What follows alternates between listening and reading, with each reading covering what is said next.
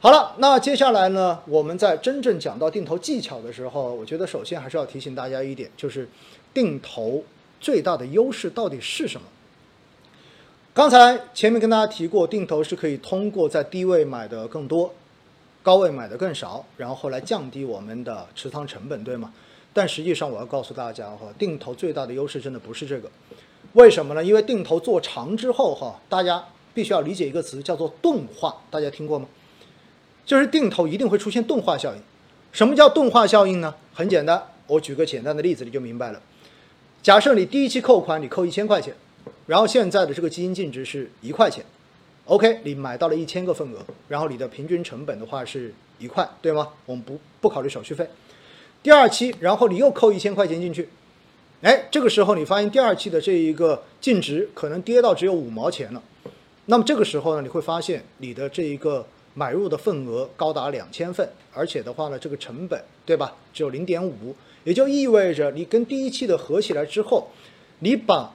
两千块钱进去买到了三千份的份额，而且的话呢，整个成本就降到只有六毛多了，是不是这样一个道理？所以你会发现，当你的后期扣款跟你的前期的这一个持有的份额、持有的金额。然后它的一个对照比例比较大的时候，那么降成本的效果非常显著。但是如果当你的定投持续了一段时间之后，比如说你现在本金已经不是你原来持有的已经不是一千块钱的份额了，已经不是一千个份额了，你可能已经定投了一年两年，你这个时候的话已经有两万的份额在这里了，而且成本都是一块钱，那么这个时候你的下一期扣款仍然只扣一千块钱。哪怕它的成本真的就是零点五，对吧？真的只是五毛，这个时候你会发现，你那一你那一块钱的两万份额的一个平均成本，因为你后面这一次一千块钱的扣款，它下降的这个幅度是很少的，所以定投的钝化效应就是，当你的定投持续了一段时间之后，随着你持续的时间越长，实际上它帮你降低。你的持仓成本的这个效果会变得越来越低，越来越差。所以定投其实是你经过长期的这一种分批之后，你会发现定投最终的一个结果，它会钝化到基本上你未来的一个定投的预期收益会和你本身选择的这个产品的一次性的长期平均收益会比较接近，你没有办法获得超越它的收益了。所以定投从长期来讲，其实你获得的是市场的平均收益，这一点哈，我觉得必须要跟大家讲清楚。所以还是回到那句话，想要靠定投赚大钱，我告诉大家没这种可能性，这不是定投的目的。那很多人说，那有没有赚大钱的方式呢？有啊，你去赌一把呗，对不对？只要你赌赢了，你就能够赚大钱。人无横财不富嘛。但是如果你想通过正常的这种投资方法，想要赚到大钱，我告诉大家哈，清醒一点。如果旁人有告诉你说我有这样的方式可以帮你赚到大钱的话，小心一点，哎，可能大概率是个骗子哈。所以定投，我们首先要正确的认识，就是它其实长期来讲的话呢，是帮我们解决心态问题，而不是解决收益问题。解决什么心态问题？哎，刚才说了，你不用去什么，你不用去关注市场短期的涨跌，所以你随时可以开始。这样子的话呢，可以让你比较的淡定，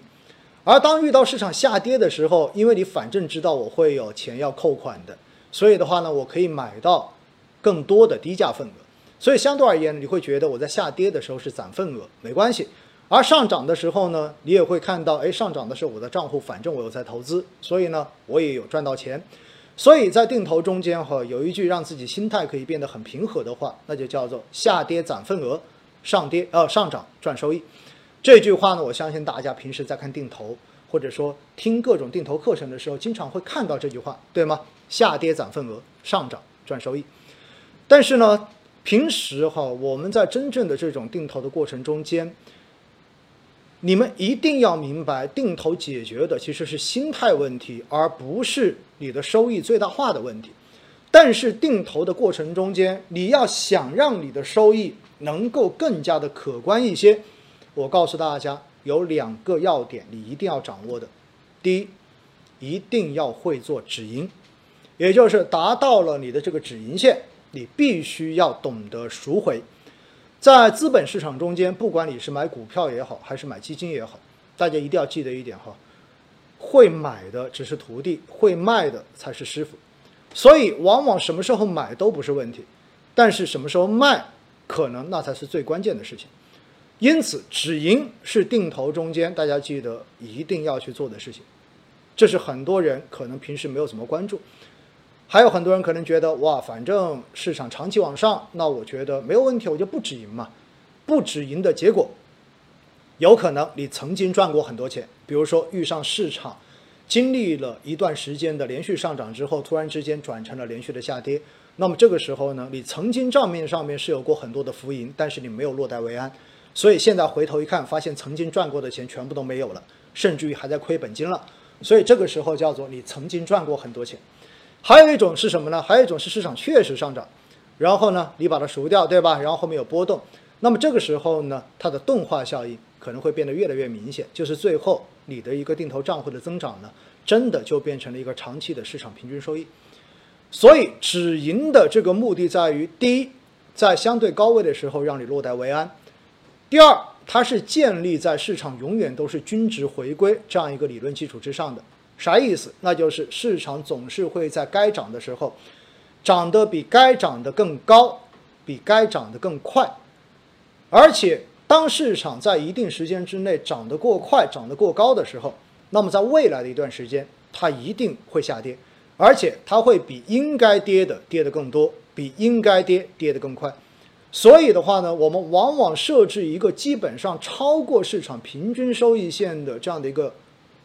目标的止盈线，我们就可以适当的在这个均值回归，当这个钟摆摆到估值过高、摆到过贵的这个位置上面，做到落袋为安，然后继续定投，去等待下一个市场的周期重新到来。所以哈，止盈这是我们定投提升收益率非常重要的一个技巧。那么当然，你要做止盈，它的背面就是低位一定不能停扣。市场越跌，请你的定投越要坚持。你要不要手动补仓？这个是另外我们后面的这种进阶技巧，有时间我们可以再详细去聊。我在网络上面其实也讲过很多相关的这种知识，对吧？和要点。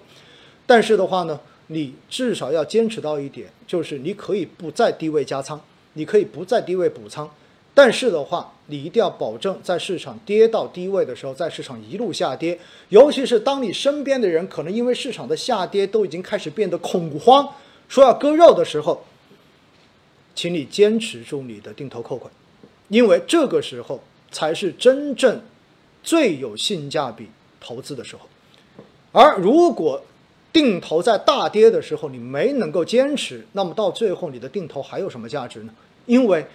成本最低的时候，你就根本没有买入，最终你还是跟普通的追涨杀跌没有什么过多的区别。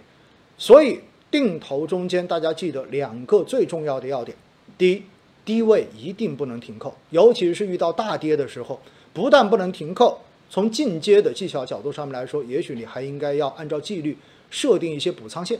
来手动的进行一些补仓。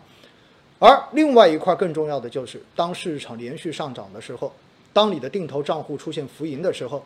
请你一定要做好止盈，这一点非常重要。